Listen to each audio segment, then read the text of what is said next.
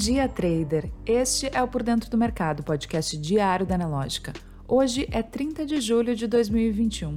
Confira agora as principais notícias que vão impactar o mercado financeiro neste dia. Em destaque: Ibovespa fecha em baixa com Vale e Ambev. Déficit do governo central vem acima do esperado. E economia da zona do euro tem recuperação expressiva. No mercado financeiro, o Ibovespa fechou ontem em baixa de 0,48%, a 125.675 pontos, puxado pelas ações do GPA, da Vale e da Ambev, que registraram quedas após resultados do segundo trimestre deste ano ficarem abaixo do esperado pelos investidores. Já o dólar manteve o movimento de desvalorização iniciado na quarta-feira, após o Federal Reserve anunciar que manterá os estímulos à economia norte-americana. A moeda fechou o dia com baixa de 0,58%, a R$ 5,07.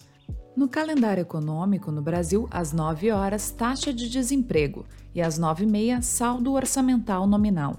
Nos Estados Unidos, também às 9h30, renda pessoal e gastos pessoais mensal.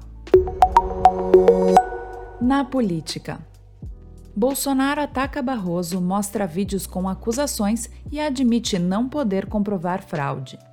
O presidente Jair Bolsonaro utilizou o espaço de sua live semanal ontem para sustentar sua defesa sobre o que ele chama de voto impresso ou voto auditável, o presidente não apresentou evidências que sustentassem suas afirmações.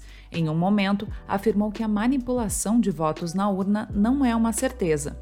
Em outro momento, afirmou que, abre aspas, não tem como se comprovar que as eleições não foram ou foram fraudadas, fecha aspas. Em boa parte do tempo da sua fala, ele concentrou suas críticas a Luiz Roberto Barroso, presidente do Tribunal Superior Eleitoral e ministro do Supremo Tribunal Federal, que é contrário ao dispositivo sugerido por Bolsonaro para o sistema de votação. Na economia, déficit do governo central vem acima do esperado em junho. O governo central, composto por Tesouro Nacional, Banco Central e Previdência Social, registrou déficit primário de 73 bilhões de reais em junho, informou o Tesouro ontem. O rombo é superior ao esperado por analistas.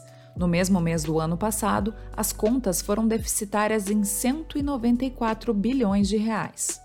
Para junho deste ano, economistas esperavam déficit de 63,4 bilhões de reais, segundo pesquisa da Reuters.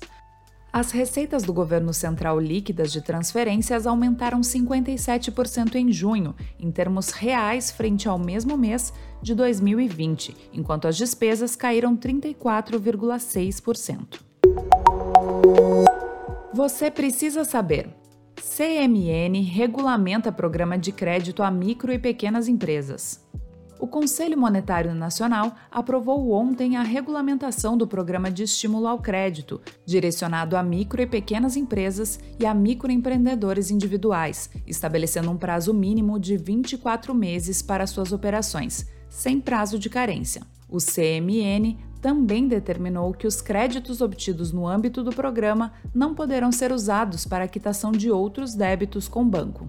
Implantado por medida provisória ainda em tramitação no Congresso, o PEC ofertará financiamentos pelos bancos, sem garantias da União, a MEIs e a empresas com faturamento de até 4,8 milhões de reais por ano. A taxa é de livre negociação. Economia da zona do euro se recupera com força e inflação fica acima da meta a economia da zona do euro cresceu mais rápido do que o esperado no segundo trimestre, saindo da recessão provocada pela pandemia da Covid-19, conforme as medidas para conter o vírus são relaxadas. A inflação superou em julho a meta de 2% do Banco Central Europeu. A Agência de Estatísticas da União Europeia, Eurostat, informou ontem que sua estimativa inicial para o produto interno bruto dos 19 países que usam o euro foi de crescimento de 2% na comparação trimestral e de 13,7% na base anual. Economistas consultados pela Reuters esperavam expansões de 1,5% e 13,2%, respectivamente. Entre os destaques ficaram a terceira e a quarta maiores economias da zona do euro, Itália e Espanha, com crescimentos trimestrais, respectivamente, de 2,7% e 2,8%. A economia de Portugal, dependente do turismo, expandiu 4,9%.